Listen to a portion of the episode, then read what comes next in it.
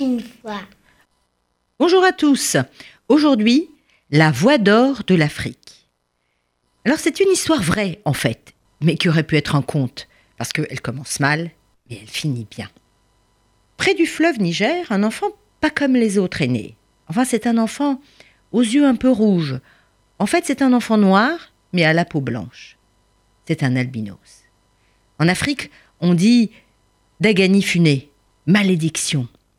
Ces enfants-là ne sont pas désirés, pas du tout. On, pense même que ce sont des créatures du diable, des créatures maudites. Parfois même on les tue.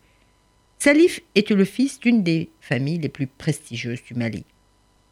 Son père est un Kaïta. Il descend en droite ligne des empereurs mandingues.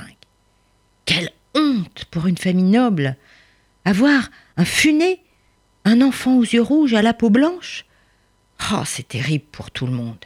Le pauvre enfant, on parle même de lui donner la mort. Et pourtant, celui qui aurait tué l'enfant Salif aurait tué le cœur même de la musique. La mère eut très peur, alors elle s'enfuit avec lui pendant de nombreux jours, et ainsi elle a pu sauver Salif. Mais son père le rejette, il ne veut pas d'un tel enfant, il ne veut pas le voir, ni même le croiser. Alors le pauvre Salif va grandir face au mépris, au rejet de tous, aux moqueries, aux railleries, aux jets de pierre des autres enfants. Hein, vous vous rendez compte? Un Dagani funé. Il songe même à se donner la mort, le pauvre enfant. Alors il se réfugie, solitaire, dans les livres et les études. Mais il apprend, il apprend bien, il apprend avec facilité, et plus tard, et bien plus tard, il sera instituteur. Mais hélas, son rêve est vite brisé, car les funés ont une très mauvaise vue. Et on ne veut pas de lui comme maître d'école. Il est désespéré. Le père de Salif, lui, est très riche, il a beaucoup de terre. Alors, vous savez ce qu'il fait? Il envoie son fils dans les champs pour effrayer les oiseaux et les singes qui mangent les graines de maïs. Et du matin au soir, Salif crie, s'égosille. Mais c'est là qu'il forge sa drôle de voix, sa voix forte, perçante et sensible. Près du fleuve Niger, un chanteur vient de naître. Celui qui aurait tué ce Salif aurait tué le cœur même de la musique. Salif écoute le chant des oiseaux, mais aussi celui de tous les oiseaux, de tous les animaux. Il chante et joue dans sa tête, évidemment dans sa tête, il joue de la guitare. Ça y est, il veut devenir musicien. Malédiction? L'Afrique a ses règles et ses tabous. Le fils d'une famille de nobles, le fils d'un Keita ne peut devenir musicien. Il ne doit pas se donner en spectacle, c'est vulgaire. Honte à ce fils indigne. Un Dagani funé et en plus musicien. Le pauvre Salif, tous se liguent contre lui, mais lui, il veut chanter. Et maintenant, il a 19 ans. Alors, il s'enfuit. Il s'enfuit et rejoint les rues sales de Bamako. Et là, il est un peu mendiant, un peu chanteur des rues. Il vivote, mais il chante. Sa voix est si belle, si étrange, si magique qu'elle donne le frisson à ceux qui l'entendent. Sa voix épouse la douleur d'un peuple et ses espoirs et ses misères. Elle touche le cœur. Les gens s'attroupent, la foule écoute, des larmes coulent et des pièces tombent et tombent.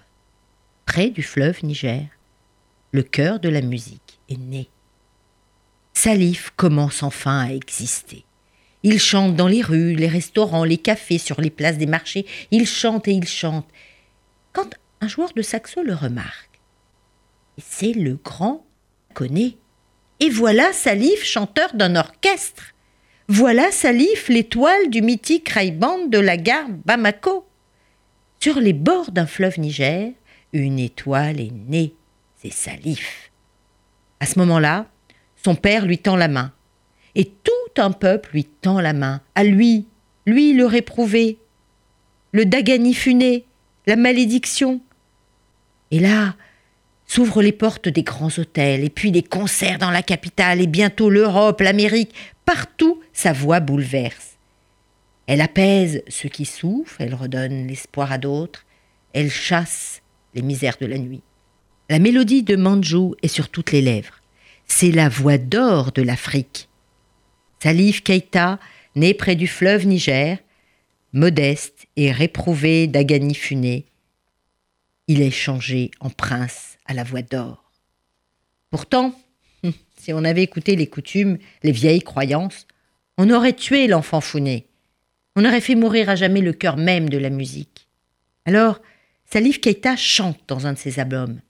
Je suis un noir, ma peau est blanche, et moi, j'aime bien ça. C'est la différence qui est jolie. Quel message Les albinos ont toujours été considérés en Afrique comme des êtres à part, porteurs de malédictions, mais aussi de richesse et de pouvoir. Ils sont souvent poursuivis par les sorciers.